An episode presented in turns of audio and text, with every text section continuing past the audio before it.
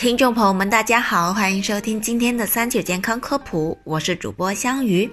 戴口罩是预防新型冠状病毒感染、肺炎等呼吸道传染病的重要手段之一，是抗击本次疾病的重要防护装备。口罩的选择、佩戴及废弃口罩的处置等问题，同样引起了大家的广泛关注。今天我们就来讲一讲。目前市场上主要有普通棉布口罩、N95 类专业防尘口罩、医用一次性口罩等三种。棉布口罩能起到的防护作用微乎其微，只能挡住一些灰尘和粗大颗粒物。空气质量较好的时候用这种就可以了。这一类口罩使用很广泛，但没有相应使用标准及规则，不建议老人和儿童经常使用。N95 口罩防病效果更好，但呼吸阻力较大，建议佩戴半小时之后摘下呼吸半小时。长时间佩戴会损伤呼吸系统，尤其不适合老人、儿童、有呼吸系统疾病的人群。有呼气阀的口罩适合在特殊的环境中使用，例如人多、空气质量差且不流通、可能存在大量病原菌的公共场所。市民日常出行选择一次性医用外科口罩就可以了。购买的时候看清楚外包装上“医用外科口罩”的字样。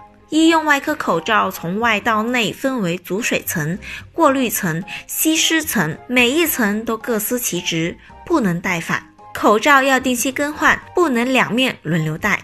戴口罩之前应该洗手，或者在戴口罩的过程中避免用手直接接触到口罩内侧面，减少口罩被污染的可能。分清楚口罩的内外上下，金属条的一端是口罩的上方，褶皱向下的一侧为外侧。佩戴一次性医用口罩的时候，要将折面完全的展开，将鼻。嘴、下颌完全的包住，然后压紧鼻夹，使口罩和面部完全贴合。防护口罩因为要防的是不孔不入的极细小颗粒物，所以佩戴防护口罩更要保证严丝合缝。其中口袋式应保证头戴上下分开，受力均匀，并将鼻夹压紧，然后自己深呼吸，快速吹吸几下，感觉鼻侧、嘴侧是否漏气。以此来检查密闭性，只要不漏气，才算真正戴好了。那么，使用口罩之后应该怎么处理呢？普通市民在无发热、咳嗽等症状的情况下，使用后的口罩投放到有害垃圾桶内。感冒、发烧、流鼻涕、打喷嚏等症状的患者，非特指感染新型冠状病毒感染肺炎的患者，在到医院就医的时候。可将使用过的口罩扔到医院内的黄色医疗垃圾回收专用的垃圾桶，专门处理。